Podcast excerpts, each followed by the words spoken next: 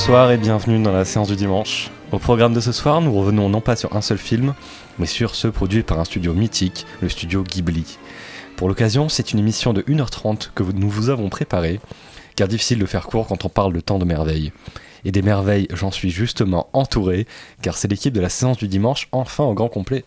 Bonsoir Johanna, comment vas-tu? Bonsoir Nicolas, très bien. Bonsoir Adeline. Bonsoir Nicolas, j'ai envie de dire aligato. Euh, Do Itachi Machite, comme on dit, comme on dit là-bas. Euh, bonsoir Louis à distance. Aligato. Et bonsoir Victor, euh, notre sauveur de, de cette émission. Bonsoir, c'était euh, spécial. Tout à fait. Et donc tout de suite, on va rentrer dans le vif du sujet. hein, après avoir écouté, on vient d'écouter la musique du château ambulant.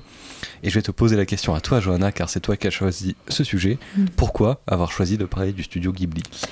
Parce que euh, studio mythique, euh, connu de tous, même si euh, j'en ai parlé avec pas mal de gens et beaucoup de gens au final, même encore aujourd'hui, j'ai découvert une personne qui ne connaissait pas les films Ghibli et pourtant, dans mon cas, c'est vraiment des films qui ont rythmé mon enfance, ma plus tendre enfance et que je regarde encore aujourd'hui avec un plaisir immense et c'est vraiment pour moi les les plus belles œuvres de l'animation japonaise. Donc je pense que c'était c'est important d'en parler, de, de revenir sur ces films.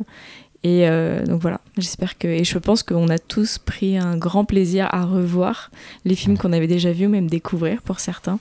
Donc euh, Oui, parce que Ghibli, c'est euh, quasiment 25 films Mm. depuis, euh, depuis les années 80. Mm.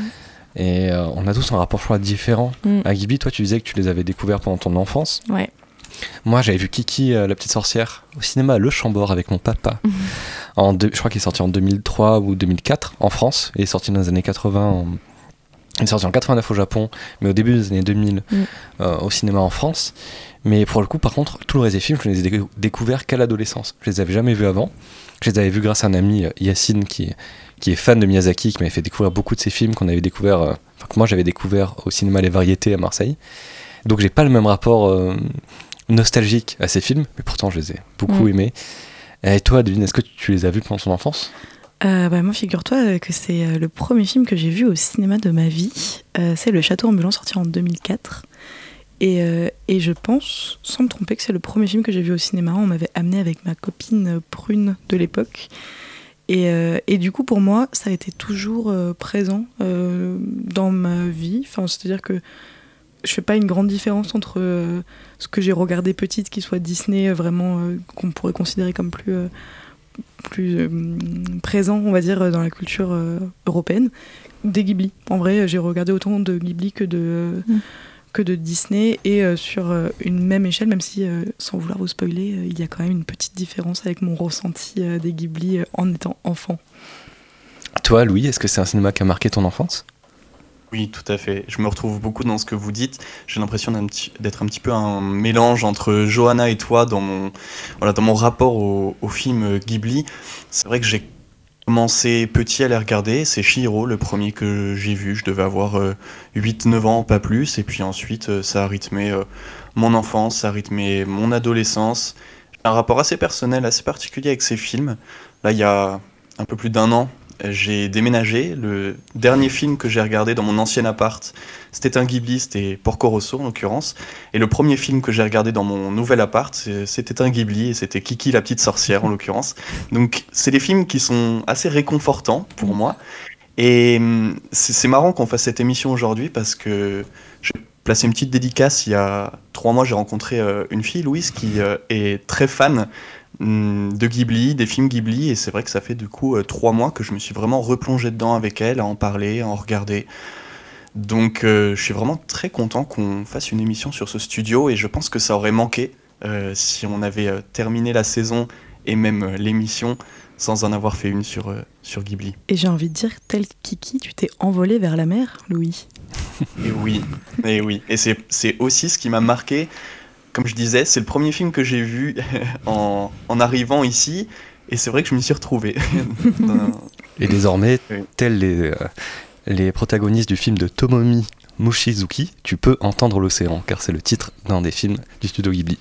Tout de suite, on va revenir. Tout de suite, on va revenir euh, du coup à la création du studio et même à ses prémices, en parlant d'un film qui, je crois, tient à cœur à beaucoup de personnes ici. C'est Nausicaa et la vallée du vent.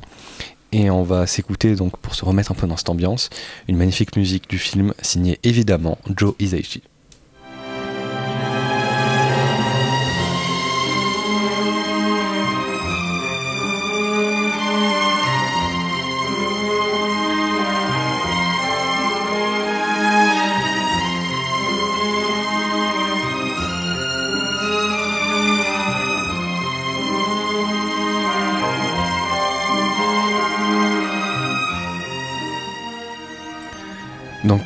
Crois que Johanna, c'est un film qui te tient beaucoup à cœur, Nausicaa. Ouais, alors c'est personnellement pas un des premiers que j'ai vu. Je crois que je l'ai vu même relativement tard par rapport aux autres Ghibli. Moi, le premier que j'ai vu, c'est Princesse Mononoke, quand j'avais, je crois, 6 ans. Et c'était pas au cinéma, c'était en DVD. Euh, et Nausicaa, donc je l'ai découvert plus tard, mais vraiment, j'ai tout de suite énormément accroché. Et surtout parce qu'il me rappelle, euh, il il a beaucoup de points de similitude avec un autre film Ghibli qui est Le Château dans le ciel. Euh, notamment au niveau de la musique. Je trouve qu'elles sont excessivement similaires quand même. Euh, et j'ai vraiment accroché avec ce film. Je l'ai trouvé un peu comme bah, Le Château dans le ciel, très beau, très poétique, mais avec un message aussi là. Pas politique, mais une, certaine, oui, une mm. certaine vision qui est pour le coup très présente dans ce film, même par rapport à d'autres films Ghibli. Et, euh, et j'ai lu après euh, les mangas, parce que du coup c'est tiré de mangas, enfin complètement issu des mangas réalisés par Miyazaki lui-même. Et, euh, et non, franchement, c'est un, ouais, un de mes préférés. Pas mon préféré, mais vraiment un des meilleurs de loin. Toi, Deline, je crois que c'est ton préféré. Et c'est effectivement mon top 1 de tous les, mm. le studio Ghibli et les Miyazaki confondus. Même si en vrai, c'est assez compliqué de, de, faire un top parce que comme Johanna, euh, et peut-être pour des questions de distribution, vu que le film euh, ne fait pas partie euh, du studio Ghibli à part mhm. entière, j'ai connu le film très tard, donc je me dis peut-être que aussi en termes de distribution, il était moins moins connu, en tout cas sur les écrans, et moins rediffusé. Mais c'est vrai que c'est un film que j'ai connu, je pense, dans mes 15 ans ou des choses comme ça. Et c'est un film qui est particulièrement touchant par tous les, termes, les thèmes qu'il aborde et aussi le personnage principal. Et après, comme Johanna, j'ai découvert les livres qui sont, euh, en tout cas les, mangas, qui sont d'autant plus euh, fournis. Et en fait, du coup, c'est le seul euh, film, on va dire, qui nous entre dans un vrai univers, dans une, vraie sémantique et une vraie création, on va dire, de, religion, de choses comme ça. Donc en fait, c'est pour moi ce qui se rapproche le plus d'un roman fleuve dont on aurait tiré un film, alors que finalement, euh, peut-être. En fait, il faut dire, j'ai lu que le Miyazaki avait commencé à écrire le manga, plus ou moins mm. quand il a commencé à développer le film. Et euh, le film apparemment n'est adapté que des premiers tomes, que des deux premiers tomes, c'est ça? En fait, euh, je crois que le film en fait sort au milieu de la publication des tomes. Donc c'est même pas une œuvre finie. D'autant plus que certaines personnes considèrent que le, manga n'est qu'un prétexte en fait parce qu'il cherchait des financements pour tourner le film et qu'il a écrit les mangas uniquement pour euh, pouvoir faire le film à la fin. Mais bon, euh, en se disant que par exemple des personnes comme euh, George Martin n'ont jamais fini Game of Thrones à la fin de la série, lui il a quand même eu le mérite de finir. Oui, dans un, enfin, plus de 10 ans, enfin, 10 ans après la sortie du film, il a fini vraiment l'histoire. Et avec une, une fin, sans vouloir spoiler, qui n'est pas du tout la même. Toi, Louis, je crois que c'est dans le même cas de figure que moi et que tu as découvert euh, il y, a, à peine quelques jours, non, Nausicaa?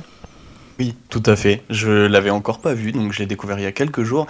Et c'est d'autant plus intéressant d'avoir vu plein d'autres films de Miyazaki avant, qu'en effet, comme le disait Adeline, on retrouve déjà dans Nausicaa, donc qui date de 84, tous les thèmes qui vont faire l'univers Miyazaki. Je pense à la violence, je pense à la nature et je pense au sacré. En fait, on est déjà dans un univers très violent, on va dire, où l'être humain est en guerre contre la nature et en guerre aussi contre lui-même. Une nature qui le précède, une nature qui va le succéder aussi, donc tout cet questionnement de la place de l'homme euh, dans, la nature finalement. Il y a hum, le sacré, là en l'occurrence, euh, dans la nature, c'est la nature qui est représentée par le sacré, justement, avec euh, une nature qui, qui va nous, nous précéder et nous succéder. Il y a le thème de la forêt qui sera très présent euh, tout au long aussi mm. d'autres euh, Miyazaki, qui ici représente énormément de choses dans Nausicaa. Un autre thème aussi que je trouve très intéressant, c'est le choix des camps. Nous, en tant que spectateurs occidental, je trouve qu'on n'est pas très habitué à ça. Mm. On, est très manichéen. Et là, dans plein de Miyazaki, a commencé donc par Nausicaa, on sait jamais trop dans quel camp se placent les personnages. Ils sont toujours entre deux camps ou vont essayer de les unir, les personnages principaux, etc. Et un dernier thème que je retrouve dans ce film et qui se retrouvera tout au long, je trouve, de la filmographie, c'est euh, un dénouement qui n'est pas finalement un, retour à l'ordre, mais vraiment un avènement du nouveau à la fin. C'est-à-dire qu'on revient pas à, une, à, la position initiale, on va dire, mais on revient à, voilà, maintenant on crée quelque chose de nouveau, tout a été détruit à la fin, qu'est-ce qu'on va pouvoir repenser, comment on va pouvoir repenser les choses? Et en fait, je trouve que tous ces thèmes, donc, ils sont bien présents dans Nausicaa. Ensuite, je trouve qu'ils vont être encore mieux c'est pas mon mm. Miyazaki préféré, encore mieux traités au fil des années dans les films qui vont le, lui succéder en fait. Mais pour moi, ce qui est très surprenant aussi, c'est que euh, si on connaît. En fait, le film est très attaché aux années 80, en tout cas esthétiquement parlant. Je trouve que quand même, on ressent énormément euh, la présence des années 80, et c'est pour ça qu'on pourrait pas dire que euh, ce film, on peut le dater rien qu'en le voyant même en l'écoutant. Parce que même les musiques de Joe Hisaishi sont pas encore orchestrales, euh, sont pas encore toutes puissantes. Celles qu'on a écoutées, oui. Mm. Il y a aussi beaucoup de, je trouve, de, de petits synthés, de bruits d'ambiance. Bah, que la musique là, là, là, là, là, Finalement, c'est quand même très daté euh, des années 80 et de ce qu'a pu faire euh, Miyazaki avant.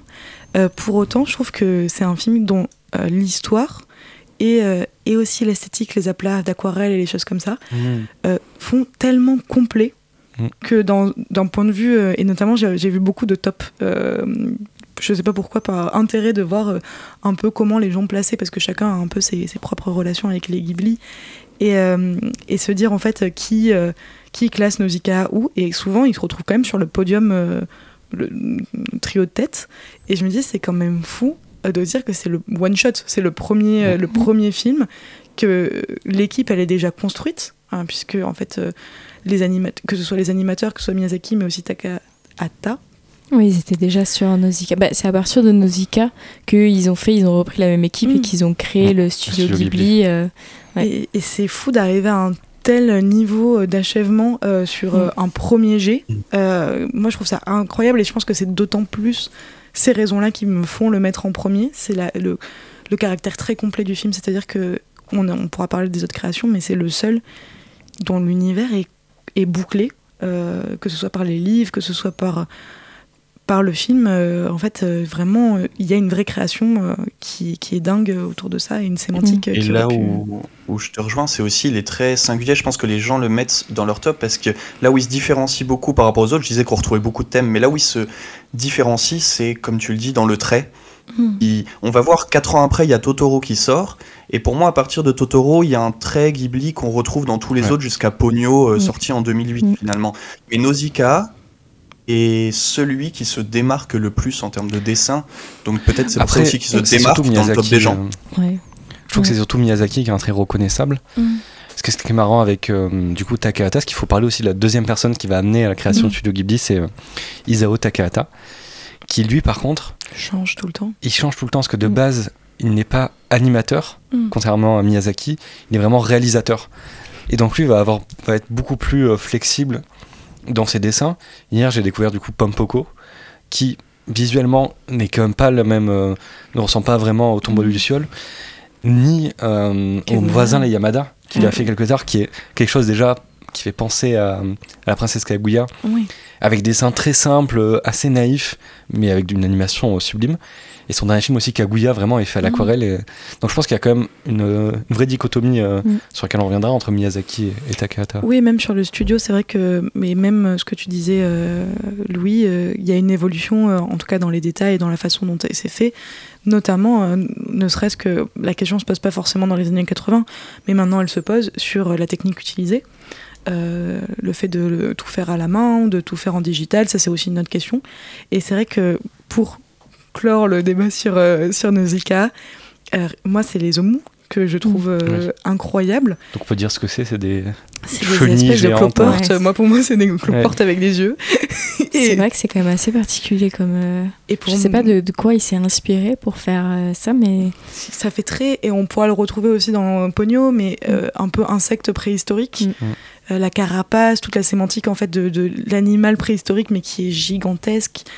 Et pour moi, euh, je trouve que ça aurait été fou que ce soit l'emblème du studio Ghibli plutôt que Totoro, parce que je trouve que c'est une de ses plus belles créations visuelles. Mm. Euh, on reviendra sur. euh, Mais ça fait peut-être un peu moins mignon quand même. Ah oui. C'est On a moins envie En de prendre un euh. houmou dans ses bras par rapport à un Totoro. bah, toutes les tentacules, etc. C'est vraiment Ouais. hideux et c'est aussi, pattes. C'est aussi ça, je pense, euh, l'évolution dont on peut arriver euh, sur, sur le studio Ghibli, c'est de, de partir de quelque chose de très singulier. Donc je vous invite aussi à, à lire le manga, mais le manga est Mm. très violent. Pour le coup, euh, c'est extrêmement violent, c'est en noir et blanc. Euh, Il y a beaucoup de sang, d'horreur, euh, de gens amputés, enfin qu'on retrouvera plus tard, mais c'est vrai qu'en fait il y a quand même une sémantique qui est violente. Mm. Et le l'homo est la, la représentation de la violence en plus, et de la colère, et enfin c'est... Que c'est vrai que c'est c'est violent, mais ça reste soft le film quand Oui. même. Parce que, encore une fois, mais c'est intéressant parce que du coup, je me dis que il y en a peu qui sont violents ou qui après ils deviennent, où là c'est un Mm. peu plus euh, visuellement, on a euh, la retranscription de cette violence, alors que dans Nausicaa, euh, on l'a pas, mais c'est quand même très bien fait. Ouais, c'est et c'est très beau parce qu'on va retrouver énormément d'éléments qui se retrouveront après ailleurs. Mm. Et, euh, et en même temps, euh, si on devait repartir sur les bases aussi du studio Ghibli, c'est que ça pose les jalons, ne Mm. serait-ce du nom en soi, puisque euh, Nausicaa de la vallée des vents, euh, qui deviendra finalement un peu, un peu le nom du, euh, du studio. Oui, que peut-être on peut expliquer pourquoi? Parce que déjà, dans tous les films de Miyazaki, il va y avoir des, des avions, des engins aéroportés. Et le nom Ghibli est inspiré d'un avion italien de la Seconde Guerre mondiale. Si tu veux, j'ai le nom exact. Ah ben, dis-le-moi. Le CA 304, euh, 309 Ghibli. Tout à fait. Parce qu'il faut savoir que euh, Miyazaki donc, a été beaucoup marqué par la guerre. Et son père avait une entreprise d'aéronautique qui fabriquait des, certaines parties, certaines pièces des avions. Et il en parle très bien dans son dernier film à ce jour, qui est Le vent se lève. Mais toute sa vie, il a été à la fois fasciné par ces euh, engins magnifiques et terrifié par euh, le but, en fait. Le but Mhm. de ces engins, c'est tout simplement de lâcher des bombes ou de tuer des gens. Et euh, ça a marqué un peu tout son cinéma qui est très aérien, très beau, et aussi très pacifique et très hanté par, euh, par la guerre, comme beaucoup d'autres films de Ghibli d'ailleurs, et Le tombeau de Lucien en premier. Et d'ailleurs, je pense qu'avant vraiment de parler de la création de Ghibli, il faut peut-être resituer d'où vient euh, Miyazaki, qui euh, a rejoint la Toei, qui est un grand studio d'animation dans les années 60, où il rencontre euh, Isao Takahata, qui a plusieurs rôles. euh, vraiment, il est réalisateur, mais des fois, il dit qu'il passe le balai, ils ont un peu de tout. Euh, leur amitié se forge en lançant un syndicat, enfin, dans l'activité syndicale Des du pays. gros syndicalistes. Parce qu'il faut savoir que les deux sont deux personnes très très à gauche, Oui. ce qui en plus euh, au Japon est, j'ai l'impression, moins répandu et peut beaucoup plus euh, être perçu comme quelque chose d'extrême. Et ensuite, ils vont tous les deux quitter la Toei, travailler pour, je crois que c'est Nippon TV, Mm. euh, dans énormément de dessins animés. Et j'ai découvert que Takahata avait réalisé et Miyazaki avait animé Heidi, ce dessin animé qui passait euh, sur France Oh, 5 wow. quand on était petit. Ils ont aussi fait euh, Lupin, euh, oui, Lupin Lupin 3, 3. euh, dont ils ont tiré un film. euh, et ils ont fait Horus aussi, Oui, et ça, c'est. Enfin, je savais pas qu'ils avaient, avaient déjà toute cette carrière très riche avant. euh, et qui est très différente euh, de ce qu'ils ont créé après. Oui, et euh, du coup, je ne sais pas si vous avez vu du coup le château de Cagliostro, qui Mhm. n'est pas un Ghibli, mais qui est le tout premier, euh, le tout premier film de Miyazaki en tant que réalisateur, qui est du coup adapté de ce personnage euh, de Lupin. de Lupin III, qui est le descendant de Arsène Lupin et qui a plein d'aventures en Europe, et qui s'appelle en France pour des questions de droit Edgar de la Cambriole. et je trouve ça très mignon. Et euh, le film est très bien, c'est aussi assez éloigné de, euh, de, des autres films Studio Ghibli, mais il y a déjà beaucoup de thèmes chers à Miyazaki qui sont présents. Et surtout, c'est inspiré de tout un pan du cinéma tel le, le Roi et l'Oiseau. Je sais que Louis est un grand, un grand admirateur du Roi et l'Oiseau. Un, un immense fan, oui. Et vraiment, ça reprend des thèmes, donc du Berger à la Ramoneur, comme ça s'appelait une des versions. Il y a des designs qui sont similaires. Et ça a inspiré aussi, tous euh, les créateurs de Pixar, etc., ont été inspirés par euh, Mhm. Edgar de la Cambriole. Donc c'est un film qui n'est pas vraiment Studio Ghibli, mais que, que je vous recommande. Non, et puis en plus, c'est les, c'est les premiers pas. euh, en plus, c'est très intéressant de, de, de- de parler de ce point de vue. D'ailleurs, je vous invite à écouter le Telephone the Click euh, avec euh, Sébastien Chassagne qui parle de ça. Euh, c'est son film fétiche et on apprend plein de choses et notamment le fait que c'est très compliqué de, de prendre un, un personnage déjà existant parce qu'ils ils n'ont pas travaillé sur l'essentiel de Lupin 3, en tout cas en série. Mhm. Et, euh, et c'est après, euh, euh, au milieu en fait de la création, qu'ils ont commencé à travailler et je pense que c'est l'époque de la Toei, si je ne me trompe pas. Non, je crois que justement C'est c'est après après la Toei. C'est après la Toei.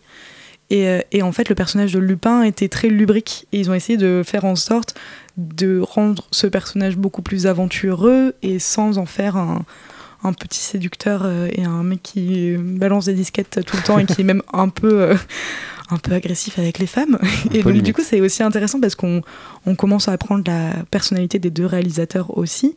Et notamment, tu parles de Grimaud, mais euh, je pense que Takahata a une grande spécificité pour nous Français. C'est qu'il parle couramment français et il est passionné de France, de la France. Et il a même traduit des livres. Et alors, je, me, je suis plus sûr, mais je crois que c'est Éluard donc, qui l'a traduit.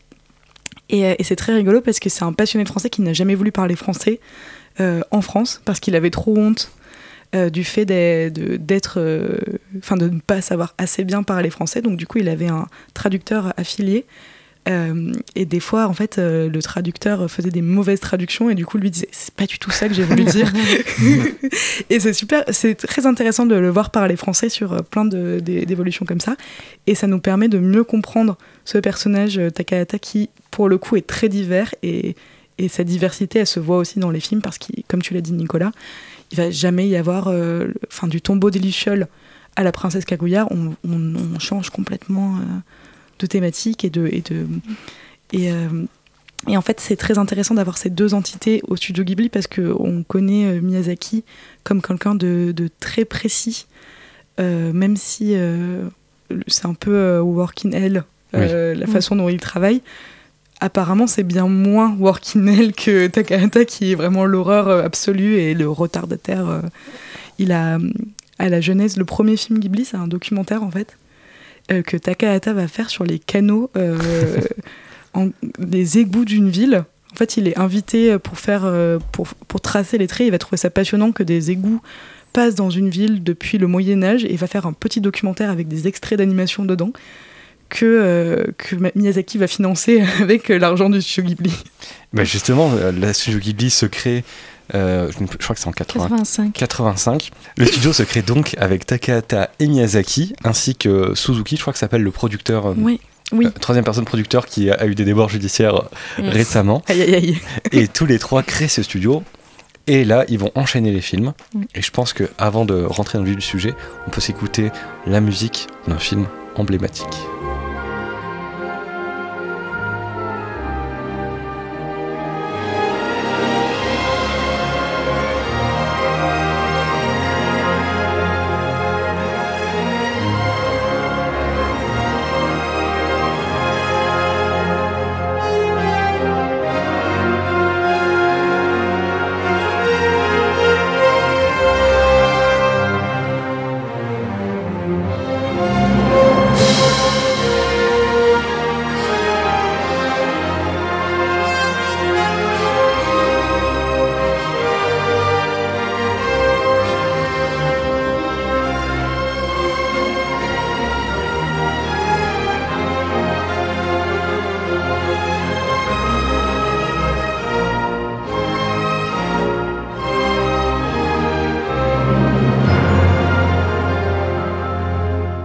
Vous écoutez toujours la séance du dimanche. On vient d'entendre une magnifique musique.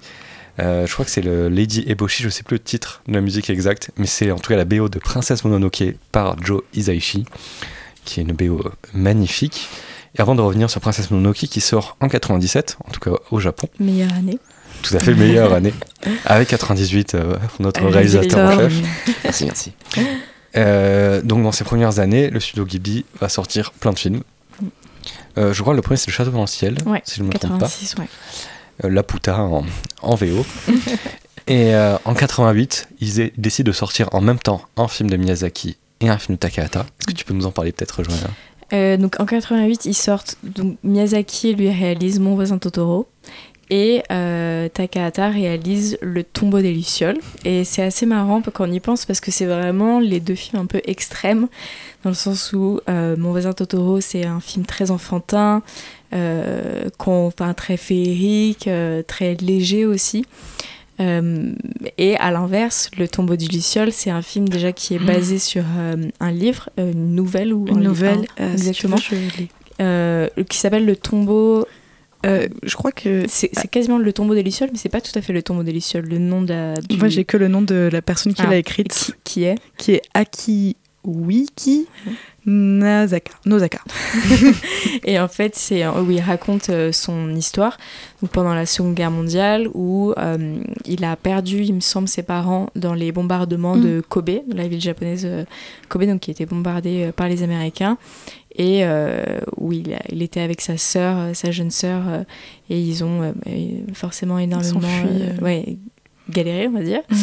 euh, dans cette période et donc le, le film Le tombeau des lucioles revient vraiment là-dessus et donc c'est un film très réaliste qui est aussi c'est pas c'est loin d'être le cas pour tous les Ghibli mais euh, du coup oh, c'est c'est vraiment précis au niveau de, de la date enfin c'est et c'est lié à un événement historique Mm. réel alors que généralement les Ghibli même par exemple le château ambulant où il y a quelques côtés historiques mais c'est quand même un peu plus imprécis quoique enfin s'il y a Porco Rosso aussi où c'est assez mais bon Oui, mais, Mais en le même temps, tombeau c'est des- fantastique. Ouais, mais le du tombeau c'est lucioles, il n'y a pas du tout de côté euh, Fantastique. fantastique. en Ouais. fait. C'est vraiment, C'est euh, réaliste, suit euh.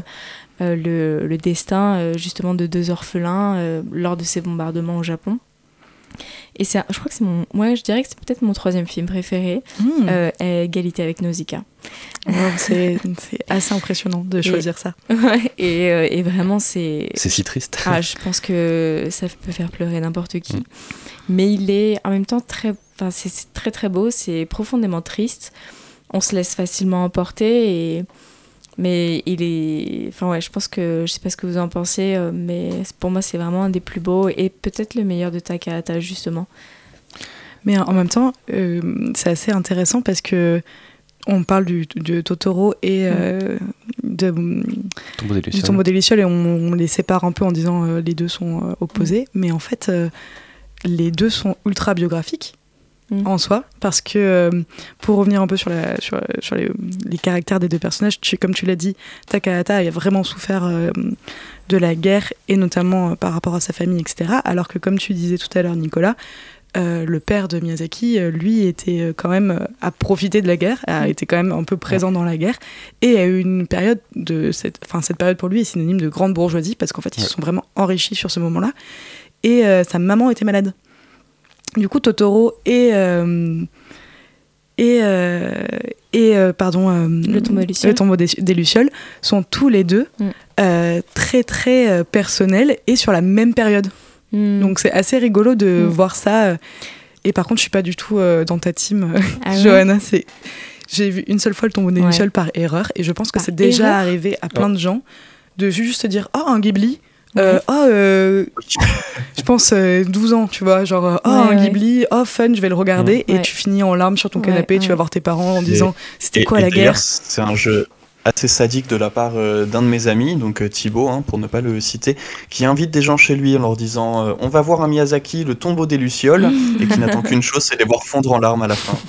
Et c'est ça, c'est un peu, je, je pense qu'il y a beaucoup de gens qui ont été piégés euh, Ouais. par ce film. c'est bah, c'est clair que ça n'a absolument rien à voir et c'est pas du tout euh, ce à quoi on peut s'attendre. Il n'y a pas du tout ce côté féerique en fait. C'est c'est la réalité euh, qui est très enjolivée par euh, un peu l'innocence des personnages, mais ça reste. euh, Parce que peut-être, enfin c'est peut-être inutile de le préciser, mais malheureusement le dessin animé est encore euh, considéré non seulement comme des films à part, mm. au César, aux Oscars, il y a le l'Oscar au César du meilleur film d'animation, Mhm. comme si ce n'était pas du, du cinéma Mhm. normal, comme le documentaire en fait. Et euh, évidemment que ce ne sont pas des, euh, des films adressés seulement aux enfants. euh, même si je, je pense qu'en Japon il y a une euh, connotation différente du dessin animé. Ah bah c'est complètement différent parce que là. euh, Puis surtout pour le tombeau des qui est présenté euh, à l'école. Mm. En fait, euh, c'est vraiment, il fait partie du patrimoine, euh, on va dire, euh, culturel. Et comme nous, on regarderait, euh, je sais pas, un film français horrible, Mm. Nuit et brouillard. je- on- Ouais. Souvent, on le présente au, au lycée, collège. Et ben là, c'est un peu le même style, sauf que du coup, ça va être de l'animation et beaucoup plus romancé. Et, euh, donc, on, euh, après ces premiers succès, parce que ça va vraiment avoir un, un énorme succès, euh, les films Ghibli vont nouer aussi un partenariat avec Disney pour être euh, Mhm. distribués à l'international. ça c'est vraiment. Ils ont fou, hein. pactisé avec le diable quoi. Ils n'ont pas accès avec Ils le ont pas eu diable, trop le choix, en vrai. ils n'ont pas eu le choix, mais surtout, ils ont réussi à avoir l'accord que les films ne soient pas modifiés. Mhm. Parce qu'il faut savoir que pour Nausicaa, euh, je crois que c'est donc Buena Vista, qui est une filiale de Disney, qui avait distribué les films et qui avait totalement changé le film, qui avait enlevé une demi-heure de film, qu'il avait un peu remonté pour enlever tout ce qui faisait trop japonais. Et ça s'appelait désormais, euh, je crois, le- la princesse euh, guerrière, un truc comme ça. Donc euh, un film totalement Et en plus dénaturé. là donc forcément maintenant c'est prince. Enfin, tu vois, c'est marrant qu'ils mettent en avant le Oui. côté princesse, quoi. En Oui. fait, euh, Oui. c'est pas une. C'est peut-être une princesse, si, c'est une princesse, mais ça, Oui, on, c'est une princesse. on se- Enfin, oui. pas la- le l'aspect princesse sous-entendu par euh, l'univers Disney quand même. On en est très loin. Il faut savoir que donc, tous ces films qui sont sortis dans les années 80 puis 90 étaient assez invisibles en France Mm. parce que c'est tombé à l'époque où il y avait la croisade de Ségolène Royal, de Télérama et de Mm. d'autres figures culturelles comme ça contre les dessins animés japonais, donc euh, contre les mangas comme ils, comme ils appelaient ça euh, pour englober tout ce qui était japanimation. Et donc c'était diabolisé, vu comme des, des choses qui pervertissent la jeunesse, alors que bon, euh, voilà, Totoro. Et pour Taureau la petite histoire aussi, euh, par rapport à ça, c'est aussi euh, un peu à cause du Club Dorothée qu'on a eu euh, beaucoup de temps avant d'arriver euh, à avoir des animés, parce qu'en fait, quand les directeurs du Club Dorothée, donc ancien feu groupe AB, sont allés au Japon, en fait, ils ont volé des cassettes et ils ont juste pris les cassettes et ils ont renommé tous les personnages. Donc, par exemple, Ramna 1 demi, qui est une vraie, un, animé assez connu de l'époque, les personnages s'appellent Adeline et Jean. euh, et en fait, c'est assez, euh, assez rigolo. Et en fait, euh, Surtout pour donner des noms comme ça. Des des- Adeline, Adeline, que je me suis rendu compte que du coup c'est c'est un, un prénom très années 80 euh, identifié en fait, et, et très intéressant parce qu'en fait quand les Japonais s'en sont rendus compte, ils ont pété un câble, et c'est une des raisons de pourquoi nos relations euh, franco-japonaises sur euh, les- la distribution des est très tendue, notamment à cause de Ségolène Royal, mais heureusement tout a été réglé par Jean Reno. Par Jean Reno Bah, Jean Porco Reno, Rosso. Porco Rosso. Ah oui. Bah, Porco Rosso, c'est euh, un film qui arrive un peu plus tard, donc après euh, ces deux films, Et le Château de Lanciole. 92. il y, on a Kiki la petite sorcière, Souvenir goutte à goutte et Porco Rosso, qui est un film que j'ai beaucoup aimé, qui pareil ne s'adresse pas aux enfants au final. qui est du coup le seul, le premier film distribué en France euh, hors catalogue en fait, qui va Oh. être acheté par Can- euh, Canal et va juste acheter par rapport à Jean Reno. Parce que euh, du coup, Jean Reno double le Ouais. cochon euh, phare qui est un aviateur, donc si, Si je me Marco, Marco, qui est un, qui est un pilote, italien, pilote d'avion italien. Ça se passe dans l'entre-deux-guerres, Sur l'Adriatique. il me semble, ouais. il se bat contre des fascistes, c'est ça? C'est ça, et c'est pour ça qu'il y a tout un truc euh, par rapport. On sait pas pourquoi dans le film c'est un port rouge. Enfin, enfin, en fait, c'est Mm. le nom justement que donnaient euh, les fascistes aux euh, communistes. Ou Mm. en fait, où globalement, Mm. de base c'était juste les communistes, mais après c'était un peu tous ceux qui étaient euh, Contre. contre le, le fascisme. Et dans le film, c'est pas du tout expliqué euh, pourquoi. Euh, parce que donc le personnage principal et on comprend qu'avant c'était un pilote d'avion, il l'est toujours, mais il s'est transformé en fait en, en cochon. Et, euh, et donc ça n'est jamais expliqué, mais il y aurait voilà cette, idée que en fait c'est parce que lui il représente euh, c'est le, le symbole de l'antifascisme en fait, et c'est pour ça qu'il il est vraiment un porc euh, comme le comme le nom en fait de euh, Porco Rosso. euh, expliqué. Il y a beaucoup de d'animaux aussi dans le cinéma de, Mm. euh, du studio Ghibli. Et personnellement, le dernier film que j'ai découvert, donc c'était hier soir, c'est Pompoko ah de oui. Isao Takahata, qui est génial. Donc, euh, Louis, est-ce que tu l'as vu aussi euh Non, non, non. Pompoko, je n'ai pas vu. Je sais qu'il ressort au cinéma en ce moment. Oui, Ah et en fait tous les films des Miyazaki ont été re, euh, comment on appelle ça? Redistribué Masterisé Remasterisés, Mm. merci. Et, euh, et sont euh, dans les cinémas parisiens euh, indépendants. Et Pomme Poco, je l'ai vu aussi euh, dans euh, ce magnifique compte Instagram qui s'appelle Movies in Paris. Et j'ai vu l'affiche et j'ai euh, machinalement. Non, même sur le MK2, il passe au MK2 aussi. Et, euh, et je vous conseille parce que, euh, spoiler alerte, c'est super. C'est vraiment très bien. C'était l'histoire de, de Tanuki, donc de d'animal japonais, de, De raton. C'est des sortes de ouais, c'est euh, issu, mais c'est pas vraiment des chiens. Je crois que c'est quand même des ratons laveurs en fait. Ça fait pas vraiment partie. C'est euh, des ratons laveurs mythiques, ça. Oui, en fait, c'est les, c'est, on peut pas considérer euh, comme que ce sont des ratons laveurs, puisque le raton laveur est un animal endémique euh, l'Amérique du Nord, mais euh, c'est le raton la- euh, laveur japonais. Et, euh, et donc c'est l'histoire de ces, de ces animaux qui euh, peuvent se transformer en ce qu'ils veulent, en humains notamment, et qui se battent pour sauvegarder leur forêt contre les humains qui élargissent euh, Tokyo en grattant des bouts de, de montagnes entières. Donc comme beaucoup de films du studio Ghibli, c'est une, euh, c'est une fable écologique, Mm. très très écologique, c'est pas du tout en sous-texte, c'est vraiment le cœur de l'intrigue. Et c'est euh, c'est magnifique, c'est assez long, ça dure deux heures. Il y a beaucoup de dessins animés Mm. Ghibli qui font deux heures, alors qu'on est habitué souvent à Ouais, c'est des dessins animés courts. euh, qui sont assez longs quand même. Ils sont en souvent général. longs Ouais. et, euh, Ah, et sauf amples. les téléfilms euh, qui n'ont pas été faits par euh, Takahata ou Miyazaki en Mm. fait. Oui, c'est ça. Ils sont tous très longs. ouais. Et, euh, et Pompoko, c'est génial, c'est drôle, c'est très touchant. Mm.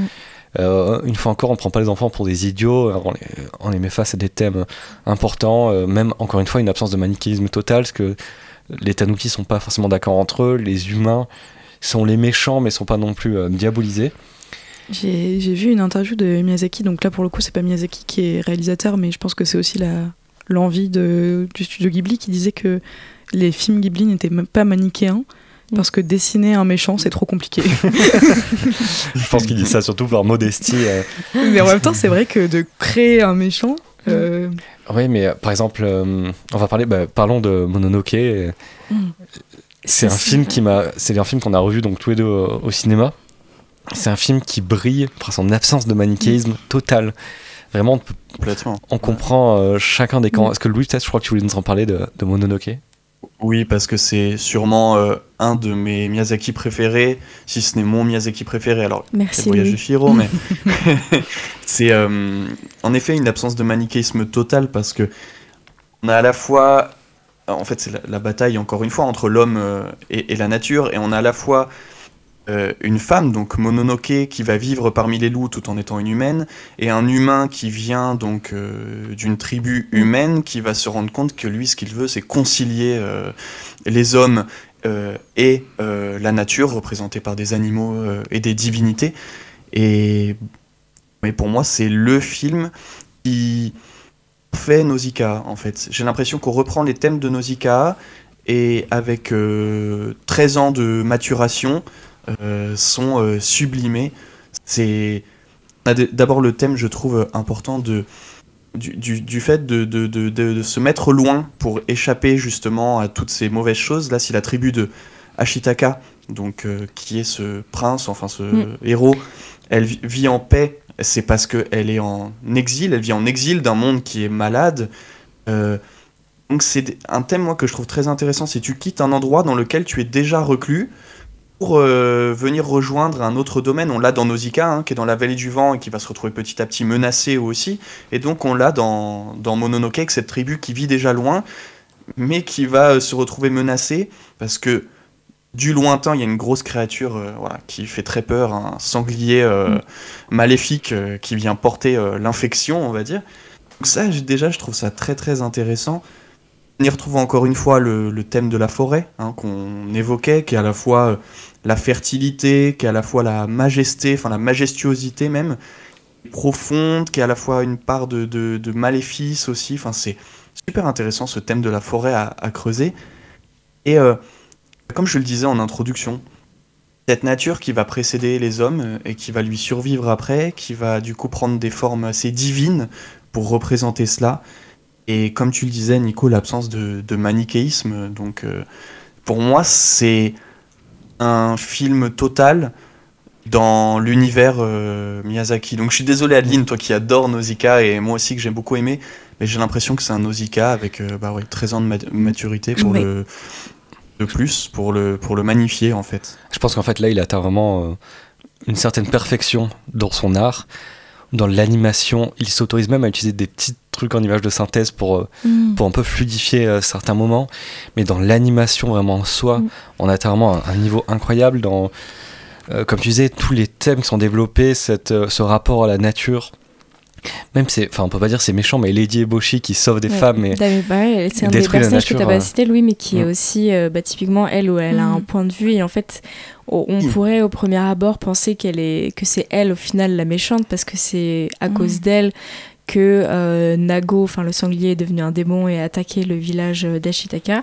Mais en fait, elle, on comprend qu'elle, euh, elle défend aussi euh, son village, ses forges, que c'est une femme forte. Et en fait, du coup, les trois personnages ont chacun une destinée qui, euh, qui leur est propre et euh, qui n'est ni mauvaise ni bonne en fait. Et, et en fait, c'est euh, comme leur destin à tous les trois se rend compte que là, il, il se passe quelque chose en fait, mais il y a ni méchant ni bon. Et et enfin, on- je pense de tous les Ghibli, c'est peut-être celui avec les personnages les plus complexes, Ouais.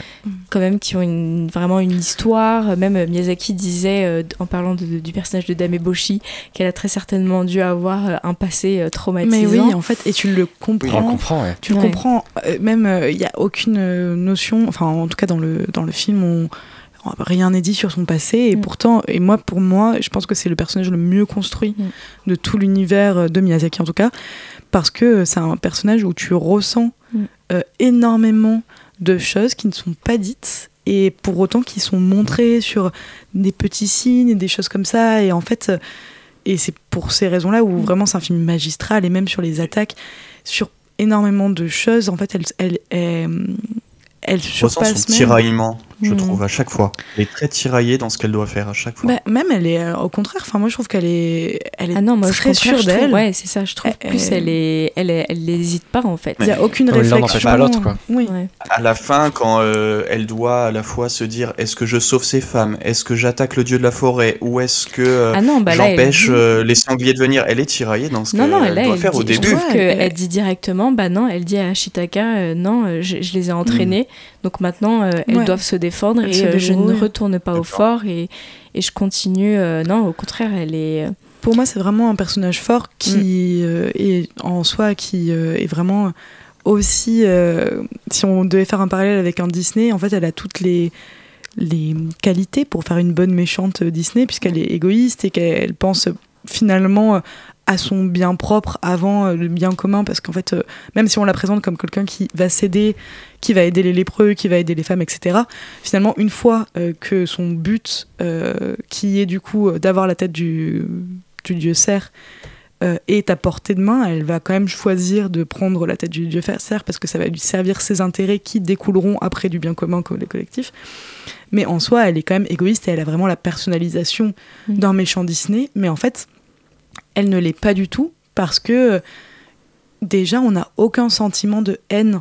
Contre elle, Mm. ce qui est assez fort en fait. C'est-à-dire que même quand elle se fait manger son bras, on va avoir un sentiment de d'étonnement, mais pas forcément euh, de bienfait pour elle. En fait, je trouve que ce qui est très fort avec les films de Miyazaki, c'est que ça ne ne donne pas l'envie euh, de vengeance. Mais je crois qu'il y a même aucun euh, film où il y a vraiment un méchant. Parce que même là, je, je repensais, mais par exemple dans Le Château ambulant, la sorcière euh, des Ah Landes. non, elle est pas méchante. En, En fait, au début, Oh, on ouais. pense qu'on la considère comme la méchante, et vers la fin du film, ça devient euh, Mamie Gâteau. Et... La seule vraie. en, en soi, le- l'exemple de, euh, du château euh, ambulant, il est intéressant parce que c'est la reine. Mm. Enfin, Ah c'est oui, vrai, qui est oui. une vraie méchante, Ouais. et encore plus dans le château dans le ciel, Mm. où là, pour le coup, il y a un vrai méchant qui Oui, est le frère vrai. euh, Ouais. Ou le cousin, je sais plus. Euh, non, ouais, c'est un des membres, je me rappelle même plus son nom, mais oui. oui où là, c'est un vrai méchant, mais. Mais globalement, oui, il n'y a pas le camp des gentils Ouais, contre ouais. le camp des méchants. Ouais. Et, comme Et tu- ça, je trouve que ça, quand, quand on a un point de vue occidental, on n'est pas forcément habitué à ça. Mm. Nous, on a des, bah, dans les Disney ou dans d'autres euh, films d'animation, c'est toujours très manichéen. Donc c'est un truc qui peut peut-être euh, être assez déroutant, je me dis, pour un, un enfant ou même n'importe quel spectateur euh, occidental justement, de ne Bah. pas avoir ce, camps à chaque fois. Justement, tu me tends une perche incroyable parce que Allez. la raison pour laquelle euh, ni euh, Mononoke ni Shihiro ne peut être dans mon top euh, des films Miyazaki, c'est à cause d'une vraie raison qu'on n'a pas encore abordée, c'est que les films de Miyazaki et les films Ghibli euh, en général font peur. et en fait, euh, donc c'est pas vraiment votre cas pour Nicolas et Louis, puisque vous n'avez pas forcément vu les films, euh, en tout cas jeunes ou au moment en se mettant à la place d'enfant, si, après, genre. Moi, Ah, j'ai vu Princesse Mononoke, c'est le premier film Ghibli que j'ai vu. Je l'ai vu, j'avais 6 ans. C'est Et du coup, c'est vrai qu'avec le recul, je me dis, Hum, quand même, à 6 ans, euh, Et, c'était euh, un peu. Et euh, pour avoir vu pardon euh, Shiro à 8 ans, je Ouais. peux dire que les parents qui se transforment en porc Ouais, C'est ouais. devant elle, c'est une scène qui m'a beaucoup traumatisé Ouais. pour en avoir discuté il y a pas si longtemps avec des collègues qui a traumatisé beaucoup de monde. Et Shihiro, Donc il y a des ouais. scènes assez horrifiques quand même. Et ce qui est intéressant avec Chihiro, c'est qu'il faut aussi. euh, ça sort en 2001. Et, euh, et moi, je fais partie d'une famille où je suis la dernière. Et où, du coup, euh, tout s'est un peu mélangé dans ma tête. Où euh, ma sœur et ma cousine, qui étaient plus grandes, et mon cousin, qui était encore plus grand, regardaient des films un peu d'horreur à ce moment-là, ou des films qui faisaient un peu peur, comme Le Village. Et pour moi, Le Village et Chihiro font partie de la même sémantique de films terrorisants euh, où on arrive dans un univers fantastique, les gens sont enlevés, les choses comme ça. Et en fait, euh, dans la chambre de mon cousin Jean-Philippe, euh, il y avait un poster de Chihiro.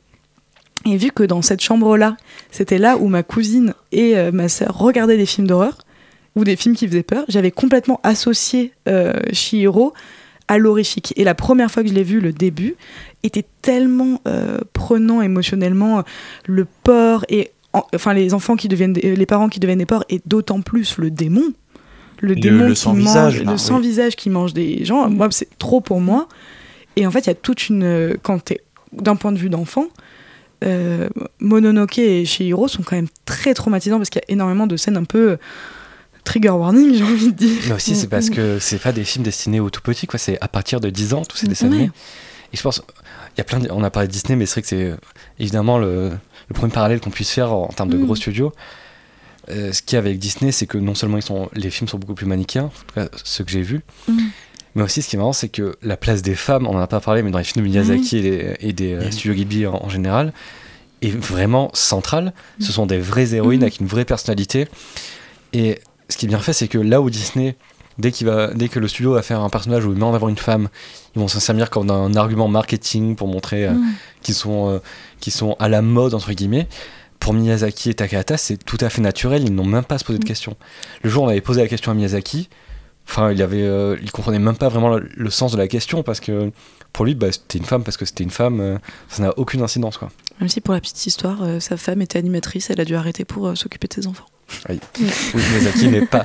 Miyazaki fait des super films pour les enfants, mais un rapport Et- et très c'est- je pense compliqué que c'est pas hein. un féministe dans l'âme, mais au final, mais Oui. c'est quand même justement intéressant de savoir ça, sachant que tous ces films, au final, c'est des héroïnes euh, féminines et qui sont toutes euh, très fortes. Que ce soit Nausicaa, que ce soit Chita dans le Château dans Princesse Mononoke, Le voyage de Chihiro, en fait, tous les personnages les plus forts, c'est que des femmes. Et par ailleurs, euh, sur les relations hommes-femmes, on va dire, et les relations en fait euh, genrées, ce qui est très intéressant, par exemple avec Mononoke, je m'en suis pas rendu compte. À... Je m'en suis rendu compte quand on l'a vu, c'est que j'ai trouvé que le personnage d'Ashika- Ashitaka était un peu chiant en fait. Après réflexion, j'étais un peu en mode, il est un peu toxique parce qu'il veut absolument être avec Mononoke et Mononoke elle est un peu en mode. non, en fait, bah, Eh, il- il, lui- il lui laisse quand même, parce qu'à la fin. mais à la toute euh, fin, il la laisse, oui. mais il force un peu, genre un peu en mode euh, je sens qu'il y a une connexion entre nous et tout. Et, et je me dis, mais c'est fou parce que finalement, euh, le personnage principal, euh, ça reste Mononoke. Enfin, Mm. on est quand même de son côté à elle. Et je me suis dit, c'est fou parce que il y a plein de petits détails dans Mononoke qui nous présentent Ashitaka comme quand même un héros qui est très orgueilleux et euh, qui, par exemple, moi, ce qui est un truc qui m'a énormément choqué dans Mononoke, c'est que au tout début, quand il part de son village, Mhm. d'ailleurs, dont il ne reviendra jamais, alors que c'est le prince héritier, ça, je trouve que c'est quand même fou. Oui, mais il peut pas revenir. En fait, c'est ça aussi. il y a- Mmh. C'est ça qui est intéressant, c'est la- à partir du moment où il part, il sait qu'il coupe les cheveux et même s'il se sauve, Mm. il, il ne pourra plus jamais revenir. Quand il part, il y a une, une fille visiblement amoureuse de lui qui lui Mais offre. non, un- c'est sa sœur. C'est sa sœur. C'est sa sœur. Mais elle lui offre un, un collier. euh, Mais c'est sa sœur. donc sa sœur. Pour sa autant. petite sœur. on- on- bon, alors, c'est pas, c'est pas un goal, mais c'est ça reste quand même sa sœur. Et finalement, ce collier, il va l'offrir à Mononoke en mode bas les couilles de ton. Non. On tue Non, trop dur avec. Ashitaka. Trouvé- Ah, trouvé- arrête, arrête de vouloir descendre Mononoke. Non, je veux pas, de- je veux pas descendre Non, mais Mononoke un Ashitaka, je peux comprendre quand tu dis en fait il est chiant. C'est- C'est c'est le personnage sympa. Autant Dameboshi Mm. et euh, San, du coup Princesse Mononoke, euh, c'est des femmes fortes et elles tracent euh, leur route, Mm. elles se posent pas de questions, elles ont leur but. Lui, il navigue entre les deux parce qu'en fait il est ni d'un côté ni de l'autre. Alors on comprend quand même qu'il a des sentiments, qu'il est fait le amoureux lien, de Princesse entre les deux, Mononoke. même. C'est ça, il fait Ouais. le lien. Mais c'est vrai que ça- je peux comprendre quand on dit ça peut être chiant parce que bah voilà c'est celui qui essaye de pas faire ce lien alors que les deux femmes n'ont euh, Ouais, absolument rien. aucune intention euh, de s'entendre et chacune défend son point de vue et mais mais quand même je trouve que c'est quelqu'un de profondément gentil et à la fin bon il la laisse quand même Oui, il la laisse choisir, et, c'est ça qui est assez intéressant dans les personnages masculins, c'est que ça va pas être le seul qui va être un peu chiant. Et, euh, et là, spoiler alerte, j'attaque mon film préféré, parce que Nausicaa c'est mon préféré, mais symboliquement dans mon cœur, c'est quand même le château ambulant. ah j'allais dire euh, Kiki mais Kiki, Kiki, Ah, le, mec, le mec, Kiki. dans Kiki, le, le garçon est aussi Ouais. très énervant, Ouais, c'est aussi un forceur. bah lui euh, clairement hein, il force encore plus hein.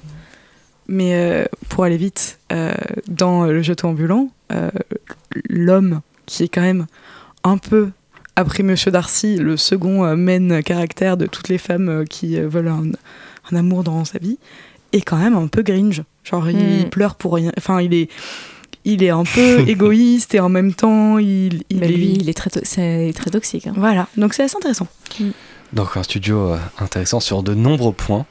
Et avant de parler de la suite, parce qu'on a abordé au final que quelques films en presque une heure euh, sur l'heure et demie qu'on a, mais euh, on va faire une petite pause pour jouer, parce que c'est évidemment la grande tradition de cette émission. Et on va mettre la petit- le petit générique avant que Giltan nous explique les règles du jeu. Nous allons jouer à un jeu. Not a chance. Faut arrêter avec les jeux. La dernière fois qu'on a joué au Trivial Pursuit, on a failli se battre. Je vous propose un autre jeu plutôt. Vous connaissez un jeu auquel je gagne toujours. Si vous ne pouvez pas perdre, ce n'est pas un jeu. Je peux perdre, mais je gagne toujours. Ah là là là, c'est vraiment dommage que t'aies pas mis le. Oh putain, c'est un trivial poursuite. Oh Parce ah, je me que. suis trompé de générique. Non, mais c'est pas grave, parce que après tant d'années et tant de temps, je sais qu'il vous avait manqué. Je me voulais vous préparer un jeu sur euh, l'animation japonaise. Je me suis dit que c'était trop cruel. Mm. Du coup, pour être beaucoup moins cruel, qu'est-ce que j'ai fait? Je vous ai préparé un trivial poursuite. Superbe. Le- je crois que c'est la première fois que je vais faire un trivial poursuite en plus, Johanna. Oui, Tu n'as oui. jamais fait. Petit pitch très facile, chacun votre tour, vous avez une carte de trial poursuite. Six thèmes cinéma français, Hollywood et étranger, genre, enfin cinéma de genre. Derrière l'écran, star féminine, star masculine. Je vais vous poser donc du coup, dans l'ordre, une question. Vous avez une question au pif, je vous laisse pas choisir le thème, Oh. parce que sinon ça serait trop facile. Et euh, un bon point, enfin une bonne réponse, un bon point. Euh, et puis c'est tout, pas de, pas de bonne réponse. Donc chacun son tour, c'est ça? Chacun son tour. Je tiens à dire que je m'étais entraînée comme jamais sur l'animation japonaise, euh, justement en me disant que j'allais gagner cette fois-ci. C'est dommage parce que vraiment j'étais à ça de me dire Hum, ça serait une bonne idée. Comme quoi, tryhard, euh, ça ne marche rien. Il n'y a, pas de méta dans, cette, euh, dans ce jeu, il n'y a pas de, de justice. On commence au pif avec une question Hollywood et étranger pour Johanna, qui Oui. boit de l'eau. Désolé, je me dépourvu. Question où James Belushi et Sybil Shepherd passent-ils leurs vacances avant d'être arrêtés par, euh, là, dans Once Upon a Time? Euh, Once Upon a Crime, pardon, excuse-moi. Est-ce que tu peux répéter la question? Je vais, je vais la refaire. Je couperai. Où James Belushi et Sybil Shepherd passent-ils leurs vacances avant d'être arrêtés dans Once Upon a Crime? J'attends donc du coup une ville. Je Je- sais pas Je du ne sais pas du tout de quel film euh, il s'agit. Vous connaissez pas ce film? Je connais Je pas. mais donne ma j'ai- langue au chat. Non, je vais dire quand même Los Angeles. C'était Monte Carlo. Ah. C'est pas loin, franchement, c'est euh, à côté d'ailleurs. On, y- on C'est- peut y aller en C'est petit, c'est de la bateau. torture ce jeu. c'est de la torture, mais c'est tellement drôle. Aïe aïe aïe. Adeline, dis une couleur au pif. Bleu. Bleu, ce sera donc cinéma français. Oh Qui Bourville porte-t-il sur ses épaules dans La Grande Vadrouille? Facile. Bah, alors, j'ai jamais vu la grande Va- vadrouille, mais je crois que c'est Louis de Funès. C'est totalement Louis de Funès et ça Ouais. fait un petit Merci point. beaucoup. Il y a déjà un grand déséquilibre entre les questions. Écoutez, euh, C'est pense là, qu'il y a, je- il y a un jaloux, il y a un le jeu. Nicolas, dis une, ques- dis une- une couleur. Vert. C'est vert, donc ça sera star féminine. Pour quel film de la série. Ah là, quoi? Ah oui, pour quel film de la série Alien Sigourney Weaver est-elle chauve? Alien 3 C'est totalement de David Alien Fincher. 3. Eh oui. Très très fort. Dans un hôpital psychiatrique. Tout s'explique. Louis, est-ce que vous m'entendez? Oui, Dites-moi une couleur, Louis. j'aurais préféré ne pas vous entendre vu la difficulté de ce jeu. Alors, euh, jaune. Le jaune, c'est le cinéma de genre. Oh. Hmm. Question quel genre de film est impitoyable? C'est le nom du film. C'est un western. C'est totalement western. ça fait Oh un là point. là Je pense juste que Johanna s'est mangé la question. euh, La plus compliquée. Ouais. la con. Super. C'est quoi? Dis-moi une couleur qui te plaît aussi. Euh, C'était quoi déjà les couleurs? Vert? Tu peux dire vert, c'est star féminine aussi. Quelle actrice fait la liaison des trois films Alien? Oh, bah, dis donc. Alors, on voit que le film est vieux parce que il y a un quatrième film depuis. Et- Pauvre, Johanna qui, qui était en train de tousser autres. pendant la question euh, Euh, où tu as dit le nom de l'actrice. Oh ce, jeu date 82, 92, donc euh, c'est normal qu'il y ait. C'est quoi On va t'en faire une autre, comme ça c'est pas triché. Ouais, oui, je veux bien, merci, c'est gentil. De quelle autre sœur Bronté, Isabelle Huppert, a-t-elle déclaré dans un hôpital psychiatrique que je serais chez les schizophrènes et elle chez les paranoïaques? Charlotte. Mais du coup, là. C'est un En peu fait, euh, alambiqué comme question. Isabelle Luppert, elle a joué dans Ouais. une adaptation euh, d'un des films des, Bron- des Sœurs Brontë que je ne dirai pas.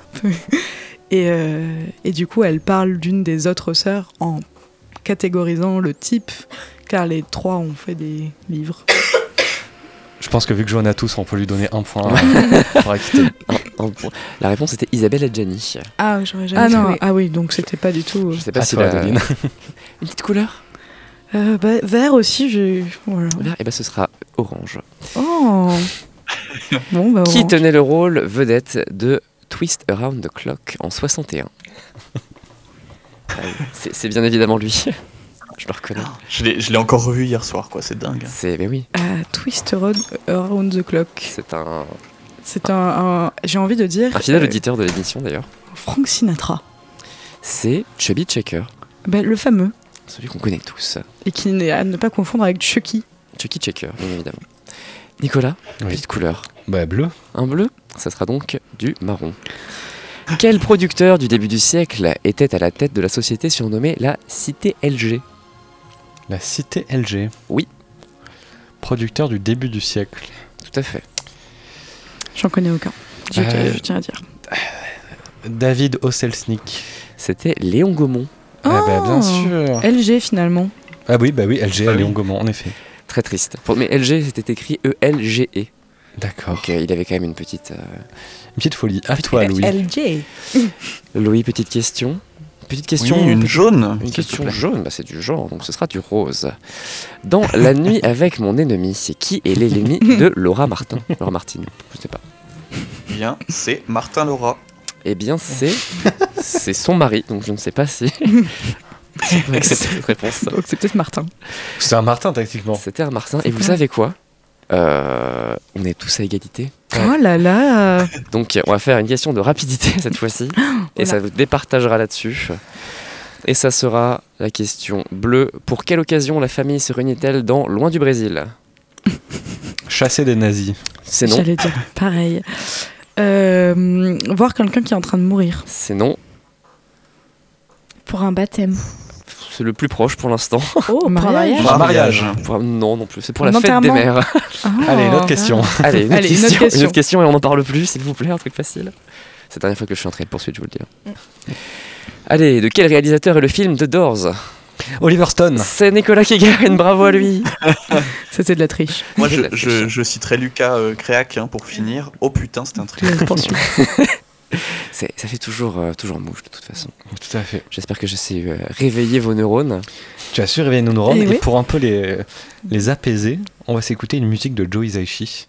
Et avant de parler de Joe Hisaishi, qui a fait beaucoup de films du studio Ghibli, mais pas que, on va parler d'une musique du studio Ghibli qui n'est pas pour une fois une musique signée Joe Hisaishi, ça s'appelle On Your Mark, sur une idée de Adeline qui nous détaillera un peu ce dont il s'agit après.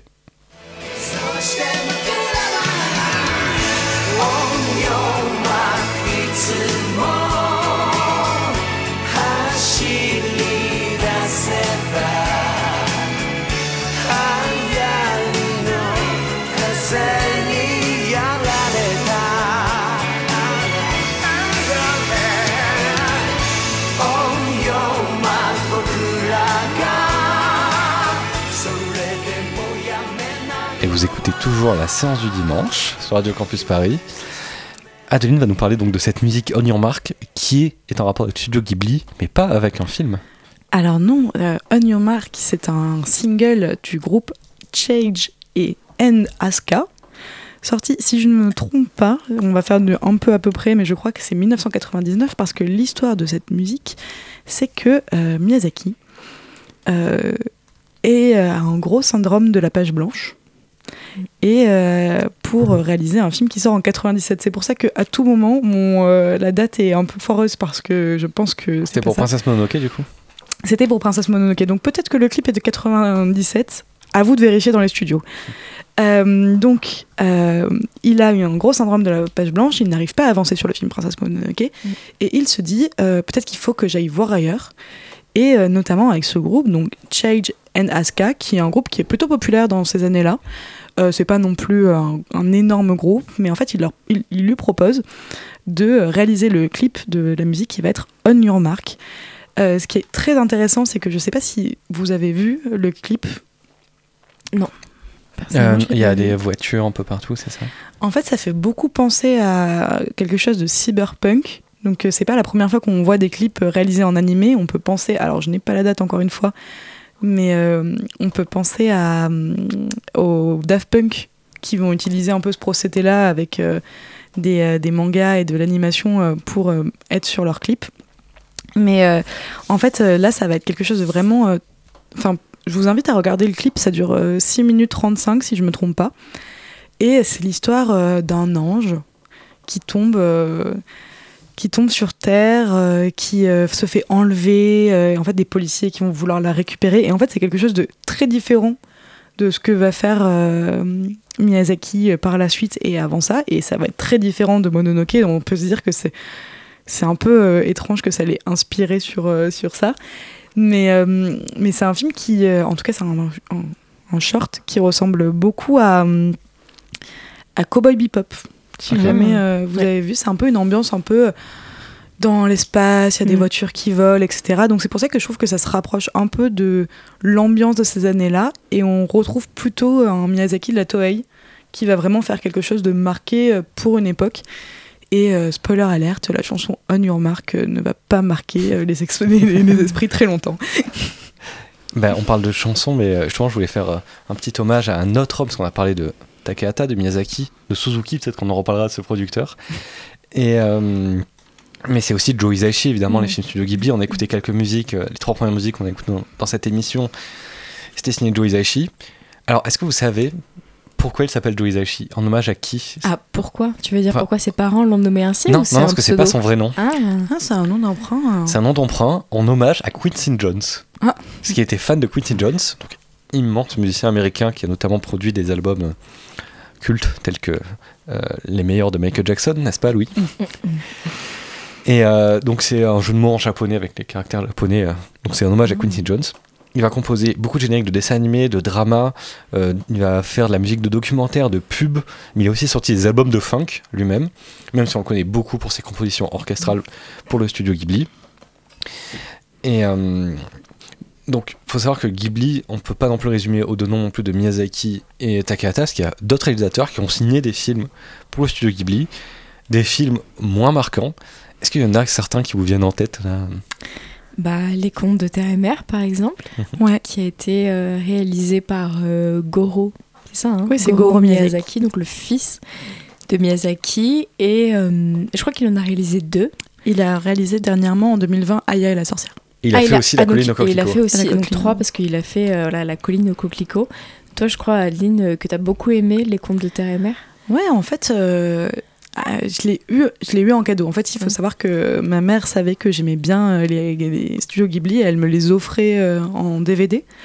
Et euh, du coup, j'ai eu les contes de terre et mer. Et je trouve que ça se rapproche un peu, en tout cas dans mes souvenirs, euh, à Nausicaa.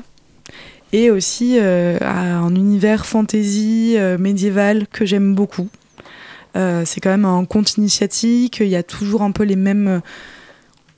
C'est ce qui est beaucoup reproché aussi à Goro Miyazaki, c'est qu'il plagie un peu euh, son père et en tout cas les idées du studio. Et qu'on. Enfin, en tout cas, les professionnels le trouvent que c'est pas forcément du vrai talent, sachant Mm. que. On en parlait tout à l'heure, mais en vrai, il est architecte. Ouais. À paysagiste, je crois. Et que oui, effectivement, euh, si on se pose un peu sur la question, euh, et je crois que Nicolas, euh, tu disais que même Miyazaki lui-même euh, n'aime pas. Non. Enfin, ben, ils se sont pas parlé pendant toute la réalisation Ouais. euh, des contes de Terre et Mer. Ils avaient aucun contact. Et, euh, et je crois qu'il a dit, quand donc Miyazaki euh, père, quand il a vu les contes de Terre et Mer, a dit un truc du genre euh, Ah ouais, il est pas encore euh, assez mature. Ah ouais, euh, c'est ça. Voilà, et, et globalement, la critique euh, n'a pas tellement apprécié euh, les contes de Terre et Mer. Il est, c'est vrai que c'est, je l'ai vu. C'est, je trouve que certaines critiques sont peut-être un peu dures parce que c'est pas non plus un mauvais film, mais c'est vrai que c'est un peu un film, euh, je dirais, euh, sans sel ni poivre, quoi. Il y a- Ouais. Ça a pas beaucoup de saveur, ça a pas beaucoup, c'est très plat, mais ça, ça fait le travail, je pense. Et je crois qu'après Goro Miyazaki, il a fait des téléfilms et des séries plutôt. Ah ouais? Euh, je crois qu'il a fait un téléfilm, j'ai pas le nom, mais euh, effectivement, peut-être aussi le format est assez compliqué. En fait, le long, mé- le long métrage, c'est quand même un, un exercice qui est pas simple. Bah après, moi, par contre, j'ai énormément aimé euh, La colline au coquelicot. Ah ouais? Qu'il a réalisé. En fait, c'est vrai que je pense que c'est difficile, quoi qu'il arrive, d'être dans un studio tel qu'il est quand ton père a créé le studio. Moi, sur les trois, j'ai vu que la colline. au co- euh, Les que contes de les Terre et contes de- contes de, contes de terre et mer. Et effectivement, euh, c'est assez. euh, Enfin, pour moi, c'est quelque chose d'assez. euh, assez bien réalisé. Mm. Bah, la colline de coquelicot, j'ai trouvé ça sympa, mais sans plus. Enfin, il n'y a pas la profondeur qu'on trouve dans les autres Non, Miyazaki. non, mais en fait, de toute façon, j'ai l'impression que tous les, les, enfin, les quelques Ghibli qui ont été réalisés par d'autres personnes que Miyazaki ou Takahata n'ont pas de profondeur, tout simplement. Enfin, Ça dépend desquels. Même le royaume Ah, des non. chats, j'ai trouvé ça sympa. oui, enfin, c'est c'est des, des, des films. Pour moi, c'est vraiment des, voilà, des téléfilms. Bah, Il y en a certains, c'est clairement des téléfilms, notamment. Et Louis, on va te laisser la parole Goutte, mais- sur, euh, Mm. sur un autre Oui, film, bah. mais juste pour citer euh, du coup Miyazaki, euh, contre toute attente, il va avoir apparemment les contes de Térémer au cinéma. Il sort au bout d'une heure de projection, et lors d'une interview, il dit euh, Un film ne se résume pas seulement aux sentiments, mon fils n'est pas encore adulte, alors que son fils avait déjà 40 ans. Donc, oui, des relations très tendues entre père et fils. euh, Un chic type, hein. Oui, mais euh, comme quoi on peut être un grand artiste et peut-être pas l'homme le plus sympathique au monde. Mais Louis, tu voulais nous parler d'une coproduction Ghibli? Oui, tout à fait. Qui n'est et pas pour le coup euh. ne manque vraiment pas de profondeur. C'est un film que j'ai trouvé absolument excellent, qui est sorti en 2016, qui s'appelle La Tortue Rouge. Mm. Et en effet, là, on est très loin euh, du Japon, parce que c'est réalisé par un néerlandais, il me semble, Ouais. Michael Dudok de Witt. Tout à fait. Euh, et c'est un film de 80 minutes, 1h20, il est assez court. Il raconte l'histoire sans parole. Euh, vous connaissez mon amour pour les films euh, mutiques, ou en tout cas, euh, voilà, euh, très peu bavard. Là, il ne l'est pas du tout, il n'y a aucune parole, et c'est l'histoire d'un un naufragé euh, qui arrive sur une île déserte, une île tropicale, et qui va être entouré bah, seulement euh, de crabes euh, et d'une tortue rouge. Et ce film va raconter en donc 1h20 les grandes étapes de la vie d'un être humain. C'est absolument magnifique. Ça a nécessité une décennie de travail, donc quasiment 10 ans de travail entre l'écriture et l'animation. Et je trouve qu'à la fois l'écriture et l'animation de ce film sont d'une profondeur pour le coup, euh, d'une poésie et d'une sensibilité euh, exacerbée. Vraiment. C'est film qui m'a beaucoup touché, beaucoup marqué. Je me, je me souviens être resté un peu con euh, après le visionnage, euh, tellement il m'avait euh, pris, vraiment. Donc, comme quoi c'est possible que d'autres personnes que Takahata ou Miyazaki puissent faire de, de grands films en coproduction avec Ghibli. Mais pour moi, La Tortue Rouge, en vrai, c'est aussi un peu un ovni dans le catalogue Ghibli où Oui. en fait on va se dire que. Enfin, moi, pour moi, le film qui se rapporte, rapproche le plus de La Rouge, c'est euh, la princesse, Les Contes de la Princesse Kaguya, parce que dans l'esthétique, euh, il se rapproche aussi d'un autre film qui fait pas partie du studio Ghibli qui s'appelle euh, La jeune fille sans main. Ah oui. Et, et je trouve qu'il y a énormément de ressemblances entre ces trois films parce que justement la question des aplats, la question de, vraiment de, de juste faire des aplats, de faire du ressenti, des choses comme ça. En fait, c'est des films très sensibles qui sont Et aussi. Il est très peu coloré. Et justement, à chaque fois qu'une couleur apparaît, c'est pour signifier quelque chose de très précis. Les traits sont très fins, etc. Mm. Ouais, c'est, c'est un style euh, de dessin qui est particulier, mais qui est, euh, qui est si beau, je trouve, si fin, justement. mais qui s'éloigne aussi de l'esthétique des mangaka et de, et de l'animation. euh, Complètement. Ah oui, en oui, tout cas japonaise. Et, et c'est ça aussi qui est assez étrange dans, euh, on va dire, le catalogue, parce que vraiment c'est dans ma tête plus un Hmm. catalogue. Après, c'est peut-être aussi euh, dans la thématique qui se rapproche plutôt de ce qu'on peut retrouver dans le reste Oui. du catalogue.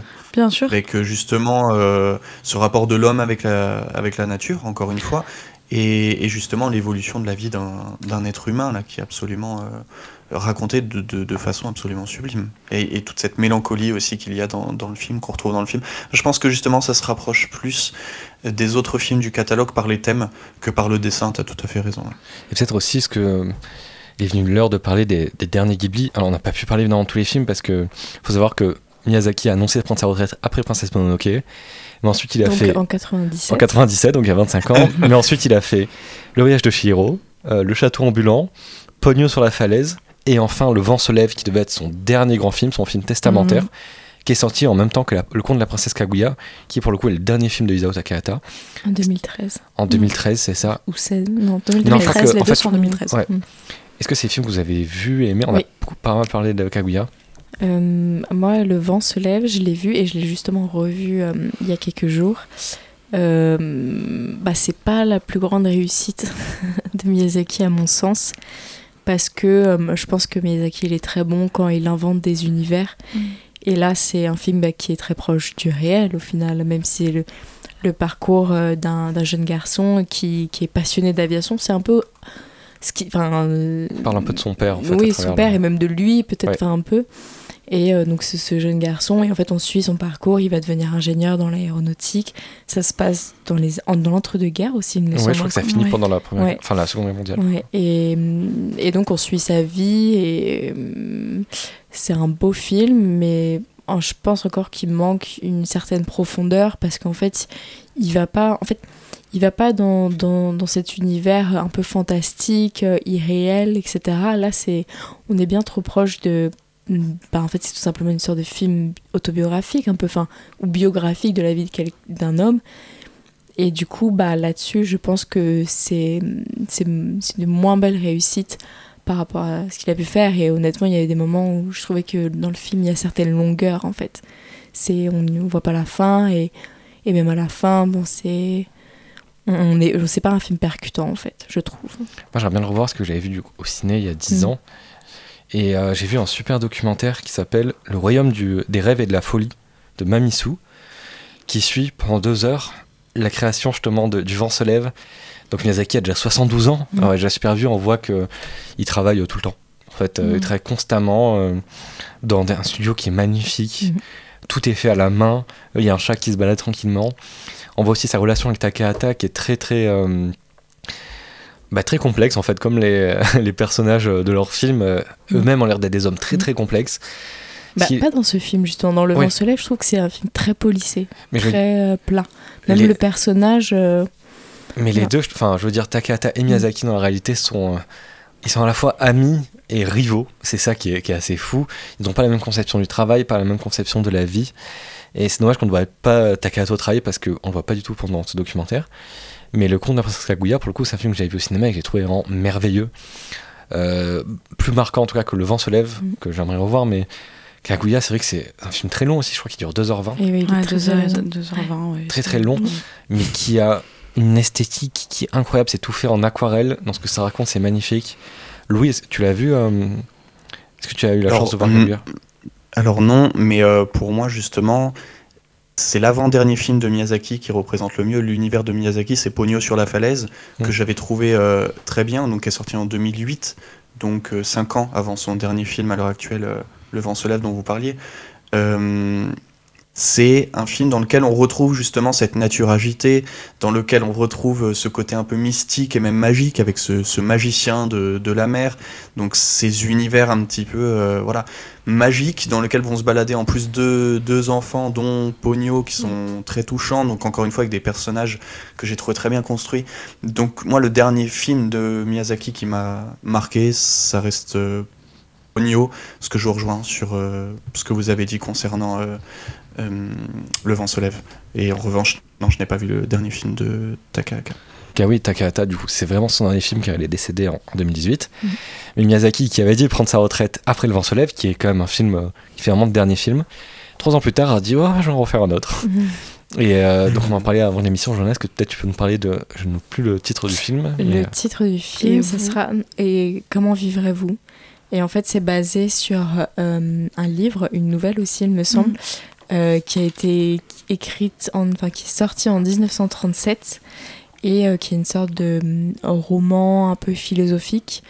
Euh, donc pareil, là, visiblement, ça va encore être un film sur le réel pour le distinguer des films où, il crée Mhm. complètement des univers à partir de son imagination. Euh, mais c'est un- une sorte de roman euh, initiatique d'un jeune garçon euh, de 15 ans, donc dans les années 30 au Japon, il me semble dans les années 30, euh, et euh, qui va en fait euh, découvrir un peu la vie. Voilà. Alors le, le roman est très connu. Euh, personnellement, je l'ai jamais lu encore, mais au Japon, c'est typiquement le genre de livre que les écoliers lisent. Ça a été euh, un grand succès. En plus, il est sorti. Non, il est peut-être pas sorti en 37, mais plutôt en 47, parce que je sais qu'il a été euh, interdit pendant un moment, Mm. pendant la guerre. Euh, parce que justement, il est aussi. euh, enfin, il y a une- toute une partie très politique par rapport à ce livre et au fait que sorti, enfin que ça dénonce en fait clairement la guerre, le nazisme, etc. Au moment où il est sorti. Donc et ce film, donc comment vivrez-vous? Alors je crois que, enfin ça c'est le nom du livre, donc je sais pas si en français ça va rester ce même nom. Le titre, euh, en tout cas pour la sortie en 2023, c'est Et vous Ah oui, et vous, comment, comment vivrez-vous Euh, il, est il est prévu que la sortie soit en juillet 2023, Mhm. mais au Japon. Donc en France, on n'a pas encore de date de quand il va sortir, mais Ce qu'il faut Ah, savoir que Miyazaki donc euh, est âgé maintenant, il a plus de 80 ans. Il continue de travailler à la main, de faire de l'animation à la main, euh, même si évidemment il y a des compléments modernes, euh, enfin en tout cas technologie- des technologies modernes.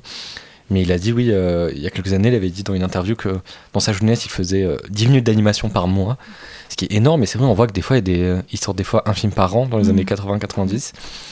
Et là, il, expliquait qu'il était plus qu'à une minute par mois, d'où la longueur de faire ce film, mais qui, euh, qui pour le coup doit être euh, quasiment terminé. Euh, mais par contre, ce qui est intéressant aussi sur l'univers de Miyazaki, c'est que là, on parle de tous ses films et donc de toute la filmographie, mais il y a un, un grand nombre de films euh, qui sont inconnus euh, pour les personnes qui malheureusement ne sont pas allées au Japon et dans le studio, euh, en tout cas dans le musée Ghibli, parce qu'en fait, il y a énormément de films qui sont disponibles dans le musée Ghibli, qui a énormément de règles, c'est-à-dire qu'on peut pas prendre en vidéo, etc. coup, c'est des, C'est- C'est le parc d'attractions là, ça? Ouais. Parc d'attractions, ouais. c'est ça. Ouais. enfin, Et du coup, euh, c'est vrai que finalement, euh, on, on dissocie beaucoup euh, Disney. Pendant toute notre émission, on a beaucoup dissocié Disney et, et Ghibli, mais ils ont quand même réussi à créer un empire. Et un empire qui est aussi un peu euh, du grand capital, puisque en fait, euh, on va avoir euh, tous les parcs, etc. Euh, en tout cas, le grand parc qui est au Japon, qui a des règles très strictes euh, comparées à un, un parc euh, normal, et, euh, et notamment avec beaucoup d'exclusivité. C'est ça qui est assez incroyable, c'est qu'on va pouvoir visiter les studios, on va pouvoir visiter euh, bah, plein de décors qui vont être construits, etc. Et notamment bah, la possibilité d'écouter et de voir euh, énormément de courts-métrages qui ont été réalisés par Miyazaki ou Takahata ou d'autres animateurs et réalisateurs. Et, c'est vrai que ça, c'est aussi une, partie de, de l'univers Ghibli qui est assez im- im- impressionnante, et notamment le fait que certains animateurs aient aussi travaillé sur des jeux vidéo, euh, sur des séries, sur des choses comme ça. En fait, euh, ce qui ce qui est assez intéressant aussi avec le modèle Ghibli, c'est que c'est un modèle, euh, comme on l'a dit, de gauche, on va dire. Et c'est le seul studio actuellement au Japon où les gens sont tous en CDI. Mm. Et, euh, et justement parce qu'en fait ils se sont battus pour que le fait que les animateurs aient un vrai statut, euh, parce qu'à l'époque de la Toei c'était beaucoup plus des intermittents du spectacle. Et, euh, Enfin, si- je pense même pas que ce régime existe en- au Japon, Ouais. je pense que c'est vraiment des, Enfin, des, des CDD. euh, des CDDU. Ouais. mais, euh, mais ce qui est intéressant, c'est qu'en fait, euh, quand on se dit que finalement ils sortent un film tous les 4 ans, euh, à quel moment euh, c'est viable comme, euh, comme projet de, de réussir à tenir, euh, d'avoir autant de personnes en CDI Et c'est vrai que mais, enfin, le studio Ghibli, c'est aussi un peu devenu euh, un peu un, un fantôme latent. on ne sait pas combien il y a d'employés actuellement, combien il y a d'animateurs. C'est aussi un peu un mystère. C'est pour ça que quand tu parlais d'empire, je pense qu'on peut pas vraiment parler d'empire parce que leur but c'est pas de s'étendre. Oui. C'est vraiment c'est très fermé et comme tu disais, ils contrôlent chaque procès, chaque Mm. processus. On a on a le musée, on a même les, euh, les- tous les produits dérivés passent par le studio pour Mm. qu'ils en vérifient s'ils les commercialisent vraiment. Et apparemment dès la création du studio Ghibli, Miyazaki avait dit par contre, je voudrais bien, le studio va pas peut-être pas durer 10 ans. On Mm. est là juste pour faire des bons films. Et c'est ça qui est fou avec Ghibli, c'est que contrairement à des, des énormes studios comme euh, Disney ou même Illumination, on peut parler Mm. qu'on a en France qui a été racheté, c'est un studio qui se concentre à faire de la qualité Mm. et pas à faire de la quantité. Bah là, c'est vrai que mes limites, on, ça vient un peu à manquer niveau quantité parce que et je me pose même la question. Donc, donc on, certes, on sait qu'on va avoir ce film, Mm. mais donc c'est le dernier de Miyazaki. Mais est-ce qu'en fait il y aura d'autres films du studio pas. Ghibli? Parce que Et, euh, et notamment, bah, ça pose la question avec La Tortue Rouge, qui est dans tout autre studio. Enfin, Une qui a, coproduction. qui a ouais. une Prod. coproduction, etc. Est-ce que ils vont devenir des mécènes en quelque sorte de Est-ce que on Enfin, en fait, je pense que avec les, les parcs et avec les produits dérivés, ils sont quand même assez périns pour l'instant Ouais. parce que je pense que ça doit faire. Des- avec les droits des, des films, je pense qu'ils survivent grâce à ça et qu'ils s'en- euh, s'en contenteront. Et du coup, maintenant, est-ce qu'ils vont coproduire des films pour donner un peu aussi euh, une vie à des films qui n'auraient pas, comme tu disais, La Tortue Rouge, c'est quand même euh, 10 ans de préparation, donc ils avaient peut-être besoin de fonds, et, euh, et se dire que bah, plutôt que de privilégier euh, des animateurs en renouveau, juste euh, permettre à, en fait, à une nouvelle génération euh, de de- d'être euh, De faire, de faire leur produire leur film. oui, et d'ailleurs, on n'a pas parlé d'un des réalisateurs qui a quand même beaucoup œuvré euh, rapidement euh, pour, euh, pour le studio, c'est euh, Yome Bayashi, qui a fait Souvenir de, de Marnie, mais qui a aussi fait Arietti, et, euh, et qui finalement est est quand même un peu le, le troisième réalisateur avec. euh, Il y a aussi Kondo et Morita, mais euh, qui a du coup réalisé deux films, et c'est assez rare parce que finalement, euh, souvent, les réalisateurs ont- font un film dans le studio et après. euh, repartent ou font d'autres choses dans leur vie. Et c'est vrai que ça, c'est assez intéressant aussi de se dire que quelle est la prochaine génération des, des réalisateurs.